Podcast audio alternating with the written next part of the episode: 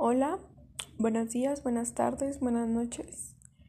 Bienvenidos a un episodio más donde hablaremos sobre el dióxido de cloro.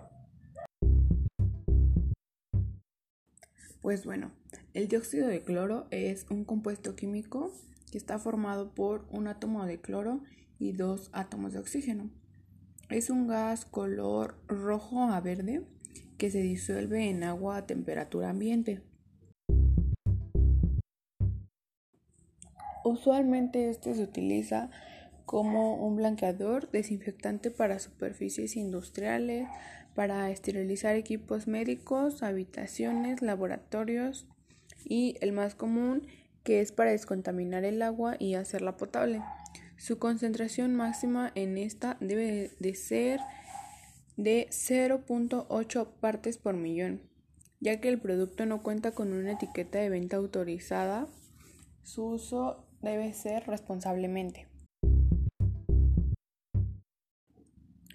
A lo mejor tú piensas que esto es súper normal y no tiene nada de malo.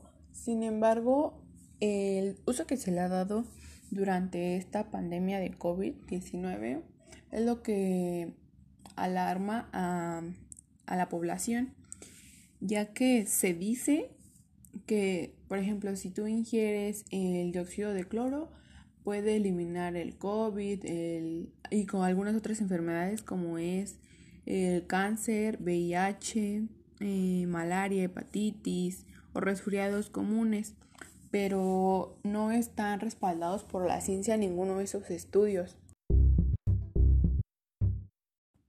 Se, se, dice que es muy bueno para esas enfermedades porque no está respaldado, porque la gente sigue creyendo que eso les va a servir. Si sirviera ya lo hubieran metido de una forma farmacéutica para que su acceso fuera más fácil.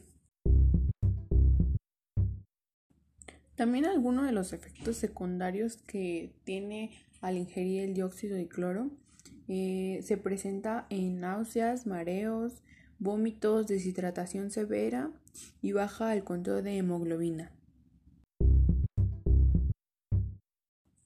La venta de esta está clasificada como una condena penal.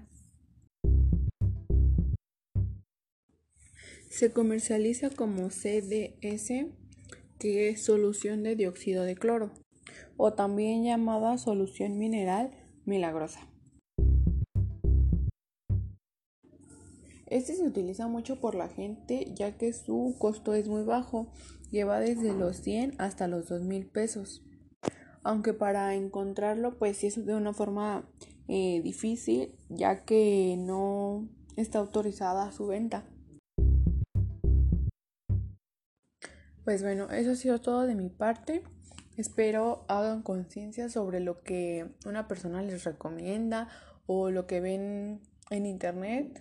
No se automediquen porque ustedes no saben si a su organismo le va a caer bien. A lo mejor a Juanita sí le funcionó, pero a Panchita su organismo es diferente, es más delicado, más débil y no, no le funcionó y le trajo otras enfermedades. Por eso debemos de ir a un médico para que nos analice bien y nos dé un tratamiento adecuado conforme a nuestro tipo de cuerpo y organismo.